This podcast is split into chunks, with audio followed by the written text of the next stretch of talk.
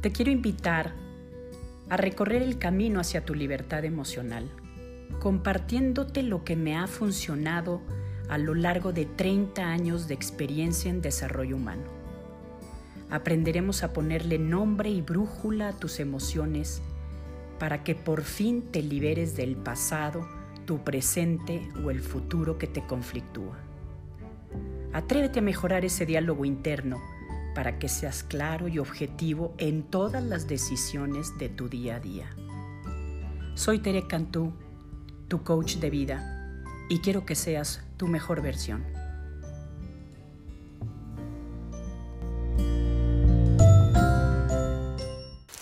Hola, ¿cómo están? Qué gusto de poder estar otra vez aquí con ustedes compartiendo este espacio de reflexión y también como de trabajo personal.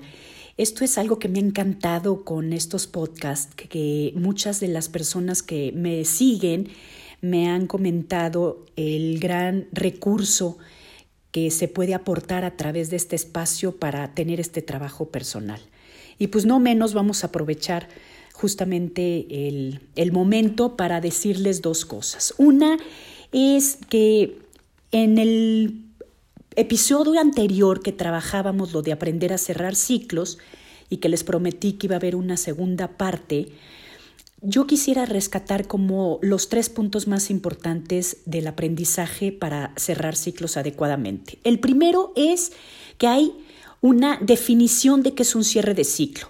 Y un cierre de ciclo tiene que ver con la capacidad que tenemos que desarrollar para poder darnos cuenta con algunos síntomas que son muy notorios, por ejemplo, un malestar constante delante de un acontecimiento, de una situación, con el que tenemos que enfrentarnos para darnos cuenta que ese ciclo se está cerrando y cuál sería el siguiente paso o a qué nos estaría llevando este trabajo para poder enfrentar un cambio de etapa, un nuevo ciclo, cerrar adecuadamente este ciclo para poder estar disponibles para la siguiente etapa o el siguiente evento o los acontecimientos que estén por venir.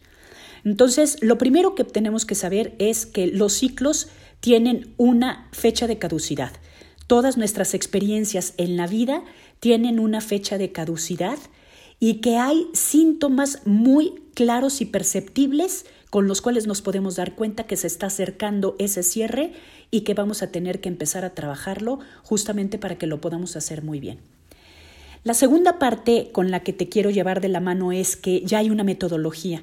Y acuérdense que los grandes pedagogos nos recordarán que el problema no es saber a dónde tengo que llegar, sino el cómo le hago para llegar ahí. Va otra vez esta frase que me encanta. El problema no es saber a dónde tengo que llegar, sino el cómo le hago para llegar ahí. Últimamente la tecnología nos ha proporcionado esta serie de herramientas de una forma muy práctica y muy fácil. Les la podemos comparar con el Waze, ¿no? Antes te daban una dirección y si no te explicaban exactamente en dónde te dabas vuelta y en qué punto y cuál era el punto más importante de referencia, híjole, te podías pasar hasta una hora perdido, ¿ok? Ahorita con el Waze, no quiere decir que no tengamos que haber desarrollado habilidades para manejarlo, pero si lo sabes manejar, pues te lleva y difícilmente te pierdes si lo sabes utilizar. Entonces la metodología justamente nos da la herramienta para saber el cómo hacerlo y lograr el objetivo y llegar efectivamente al destino. En este caso vendría siendo la metodología que vamos a trabajar en el curso que va a estar en línea justamente para aprender a cerrar sanamente el ciclo. ¿Y por qué digo sanamente? Porque si no aprendemos a cerrar ciclos de una manera saludable, ese tipo de experiencias o de vivencias se pueden convertir en historias conflictivas de las cuales en lugar de valorarnos con los recursos que desarrollamos, se pueden convertir en nuestra contra, en elementos que no nos dimos cuenta que efectivamente están presentes ahí y que no los podemos rescatar. Entonces, por eso es que es bien importante aprender a cerrar ciclos de una forma sana para tener los recursos necesarios para llevar los que sirven a la siguiente etapa y los que no sirven pues ya se quedaron en ese ciclo, pero se quedan como un tesoro que forma parte de nuestra historia, no como algo que no queremos ni siquiera voltear a ver ni recordar. Entonces, segunda parte es que tenemos una metodología para aprender a cerrar ciclos sanamente. Y la tercera, con la que quiero invitarte, por supuesto, a, a este trabajo que es aparte apasionante, es qué tipo de ciclos son los que se cierran. Porque pareciera que pues solitos los que se van presentando a lo largo de la vida y que también la vida solita nos va a ir diciendo, ah, pues este ya se cerró y ya pasas a lo siguiente. Y no, hay algunos que evidentemente están como guardados, silenciosos, ocultos, que si no se trabajan y si no se logra bien el cierre, el cerebro se queda con ese pendiente de que ahí hay algo que no has podido resolver o ahí hay algún tema que todavía no enfrentas o dejaste inconcluso y entonces la forma como aprendiste a cerrar ciclos sale tarde o temprano como un recordatorio de que no has hecho ese trabajo personal. Entonces, este curso que ya estoy diseñando y que en breve ya va a estar otra vez en mi página, nos va a dar la lista de toda la posibilidad de ciclos que podemos entrenarnos para aprender a cerrar. Y habiéndolo hecho de una manera consciente, de una manera propositiva y de una manera responsable, nos vamos a dar cuenta que en la etapa en la que nos encontramos, nos podemos desempeñar de una forma más plena, más feliz, más satisfechos, porque siempre las experiencias que se han vivido o que han llegado a nuestra vida, si las sabemos capitalizar y si la sabemos cerrar adecuadamente en su momento y como se debe de hacer, evidentemente nos van a aportar recursos con los cuales nos van a soportar en la etapa en la que nos encontremos actualmente. Entonces, la lista de posibles cierres que haya que trabajar, que nos van a dar como esta luz para darnos cuenta cómo podemos escribir esta historia de nuestra vida, porque al final es la nuestra, es nuestra propia historia. Y nosotros decidimos con qué lápiz escribimos esa historia, qué anécdotas son los que se quedan, qué anécdotas son los que nos sirven para tomar fuerza y cómo vamos a escribir en nuestra nueva página en blanco, justamente con todos los elementos y con todos los recursos. Esto de los elementos y de los recursos lo, lo disminuimos a veces mucho. ¿Y a qué me refiero con disminuirlo? No nos damos cuenta que si estamos en donde estamos es porque desarrollamos recursos en la etapa anterior que nos permitió estar en donde estamos justamente. Y espero no haberlos confundido con esta eh, sintaxis de las palabras. Quiere decir que si hoy estamos viviendo lo que estamos viviendo y en donde estamos, justamente es gracias a los recursos que desarrollamos en nuestras etapas anteriores que nos han permitido estar como estamos y justamente en el momento que estamos viviendo.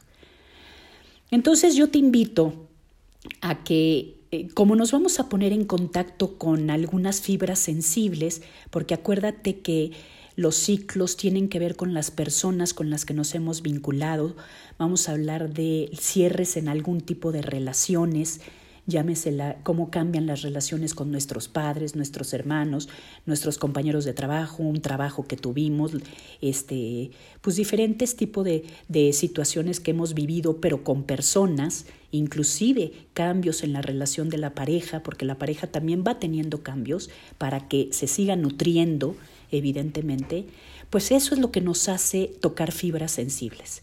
Y a veces por eso no tenemos como el ímpetu para poder trabajar estos temas. Sin embargo, yo te garantizo que en el momento en el que tomes el curso, vas a poderte sentir capaz de ser clara con el dolor, pero claro con el dolor, pero también como muy cuidadoso para no seguir experimentando el sufrimiento porque acuérdense que el dolor es objetivo, pero el sufrimiento es personal. Esto quiere decir el sufrimiento es subjetivo.